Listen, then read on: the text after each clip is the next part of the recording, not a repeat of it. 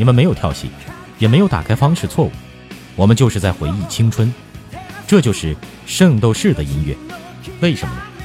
知乐古典将会在接下来为大家介绍的这部歌剧《尼伯龙根指环之齐格弗里德》中，为您揭晓答案。我们在介绍《尼伯龙根指环》的第二日，齐格弗里德赏析之前，专门回顾了一下童年，快进的再看了一遍《圣斗士星矢》北欧神话篇。其实，《尼伯龙根指环》里面的很多人物。都在这部伴随我们成长的动画片里出现过。车田正美是把各路神话、希腊的、北欧的都来了一个大杂烩罢了。希路达女王从音译上跟婚姻女神弗里卡有些类似，而且她的妹妹弗利亚是青春与爱情女神，就是冰河的女朋友，所以就大胆地把希路达与沃坦的正妻弗里卡当一个人吧。动画片中，把她变成魔鬼的就是那枚尼伯龙根黄金指环。海皇波塞冬是始作俑者。排名第一的神斗士杰克弗里德就是齐格弗里德。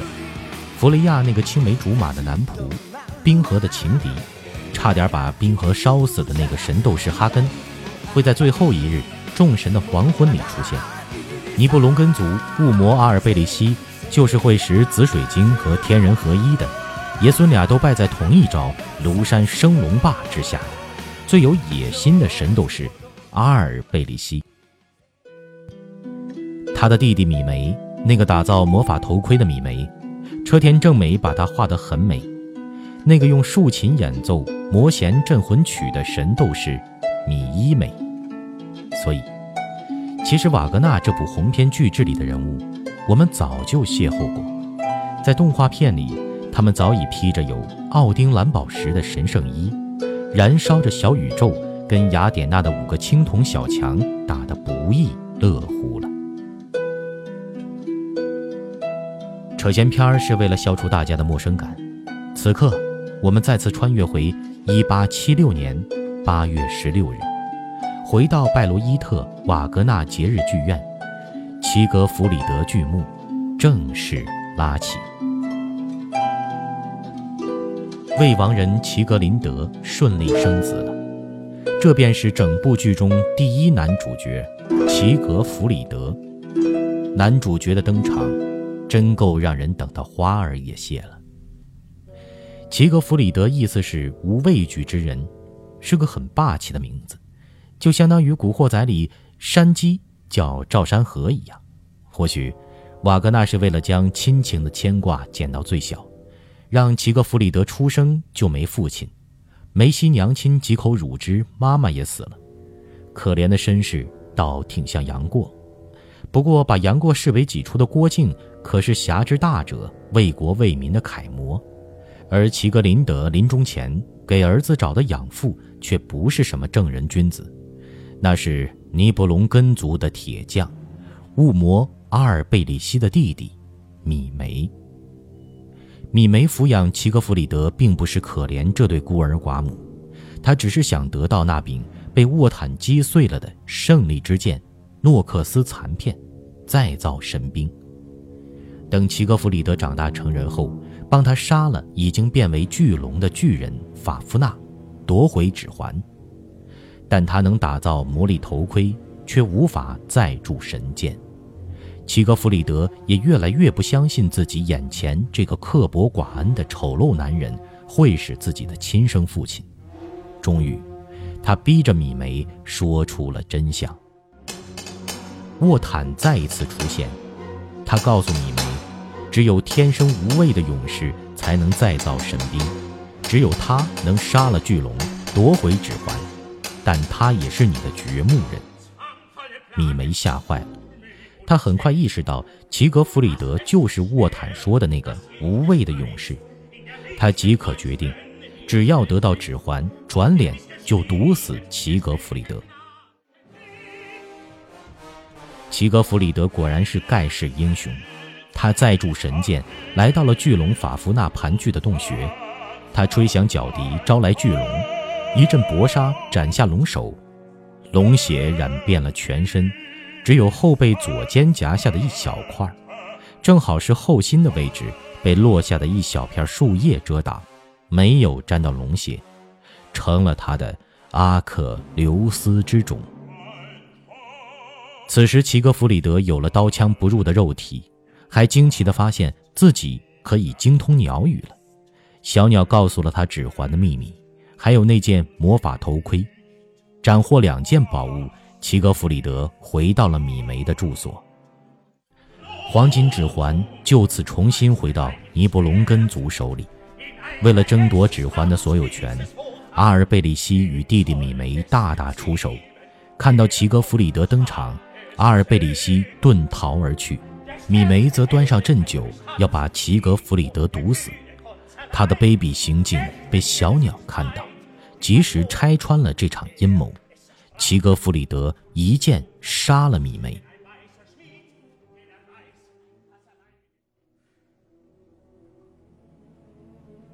枝头上的小鸟告诉齐格弗里德，在远方高山的绝顶上。那一团永不熄灭的烈火中，永远沉睡着一位女子。她闭月羞花，沉鱼落雁，只有无畏勇士的深情一吻，才能解除她的咒语，唤醒她，得到她圣洁崇高的爱情。如今，齐格弗里德已是宝物尽在其手，自信爆棚。他翻身上马，踏上高峰，越过峡谷。沃坦欲要阻止他，再次扔出那柄曾经置他父亲死地的流星之枪，要故技重施。这次，流星之枪反被神剑击碎。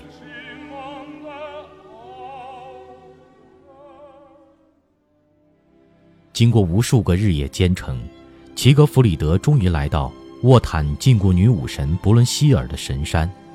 他毫不犹豫地越过了烈火，火焰瞬即熄灭。眼前这位沉睡着的绝美的女武神，正在等着自己的真命天子深情一吻的呼唤。当英雄炙热的双唇慢慢落下，伯伦希尔也缓缓睁开了双眼，二人四目相对，一见钟情，立下了永不分离的誓言。幕布落下，第二日结束。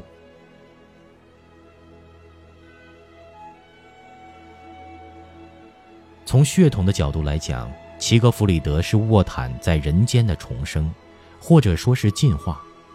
在现代人眼中，他或许还是个乱伦而出的怪物；在瓦格纳眼中，他是高贵纯洁的血统化身。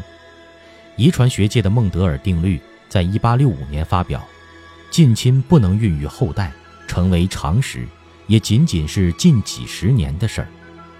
瓦格纳从1848年开始创作《尼布龙根指环》，他自会认为血统纯正更难能可贵，这就意味着高贵出身。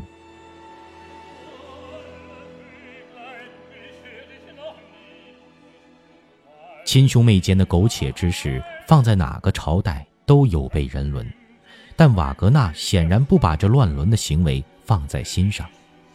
他是如此的偏爱这个男人，给了他近似完美的身体、勇往无畏的胆识、无坚不摧的武器，还有最圣洁美丽的女人。这再次证明，瓦格纳是个血统论者。他的作品后来成了纳粹的宣传利器，这是原因之一。当你给了一个角色生命，赐予他思想。就不可能再完全掌控他了。瓦格纳也控制不了齐格弗里德，他如项羽一般力拔山兮气盖世，也秉承了楚霸王的弱点——残暴、寡恩。即便养父米梅对自己是多么的别有用心、图谋不轨，他报答养育之恩的方式却更令人咋舌：拔剑斩之。英雄难过美人关。他二话不说，义不容辞去救伯伦希尔。有多少原因是小鸟告诉他，那位女武神倾国倾城呢？当然，它不全是垂涎美色，剩下的动力出自刚愎自用的勇气。将军未挂封侯印，腰下长悬带血刀。如今他已握有无敌的武力，刀枪不入的身体，自然催生出人挡杀人，佛挡杀佛的自信。但暴力从来就不是解决问题的正确方式。可悲的是，齐格弗里德再造的神剑只有剑身，却没打造环匣的剑鞘。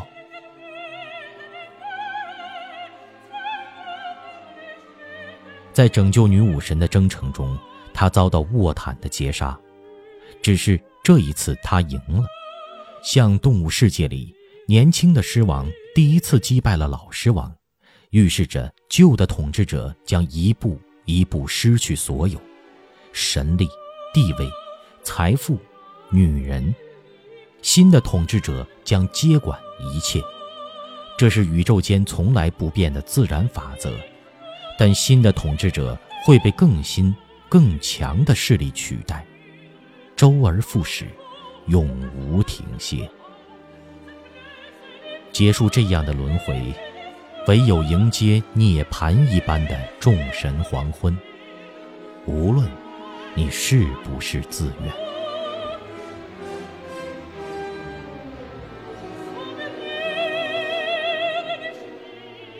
瓦格纳心目中的英雄齐格弗里德就为您介绍到这里。关注我们的微信公众账号或新浪微博“知乐古典”，在那里您可以欣赏到本期的所有文字内容。